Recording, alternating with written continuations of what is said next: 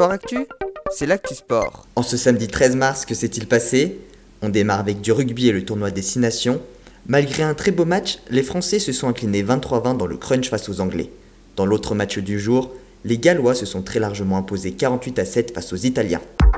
En cyclisme, le leader Primoz Roglic a remporté sa troisième étape sur Paris-Nice. Et sur la Tirreno Adriatico, aujourd'hui c'était l'étape reine de cette édition. C'est Tadej Pogacar, vainqueur du dernier Tour de France, qui s'est imposé. Le Slovène récupère par la même occasion le maillot de leader. Sur les championnats du monde de snowboard freestyle, félicitations à Marion Aerty, sacrée championne du monde. En natation, l'étape de Coupe du Monde d'Olib était à Doha. Sur le 10 km, Marc-Antoine Olivier est arrivé premier chez les hommes et Océane Cassignol deuxième chez les femmes. En biathlon, poursuite du deuxième week-end de Nové Miesto, nouvelle victoire française chez les garçons. Après le sprint il y a deux jours, Quentin Fillon-Maillet s'est imposé devant le Norvégien Johannes Bö et Emilien Jacquelin. Idem chez les femmes, la Norvégienne Thierry Lecoff a remporté la poursuite aujourd'hui. Anaïs Chevalier, première française, a terminé 9ème. On passe au ski alpin. Le slalom géant masculin de Kranjska Kora en Slovénie a été remporté par le Suisse Marco Odermatt. Alexis Pinturo est arrivé 4ème et a perdu gros au général mais reste leader. Quant au deuxième slalom féminin de Harry en Suède, c'est Katharina Linsberger qui s'est imposée devant l'américaine Michaela Schifrin.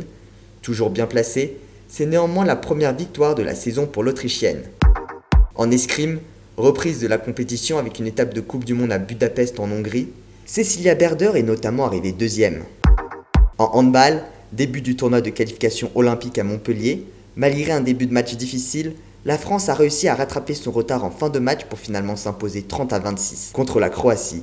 Deux autres tournois ont également lieu, un à Berlin et un au Monténégro. En football, 29e journée de Ligue 1, Lyon a réussi à accrocher le match nul un partout dans les tout derniers instants contre Reims. Un résultat qui pourrait faire prendre le large à Lille et au Paris Saint-Germain qui joueront demain. En revanche, Marseille n'a pas tremblé, victoire 2-1 contre Brest, idem pour Saint-Étienne, 1-0 contre Angers.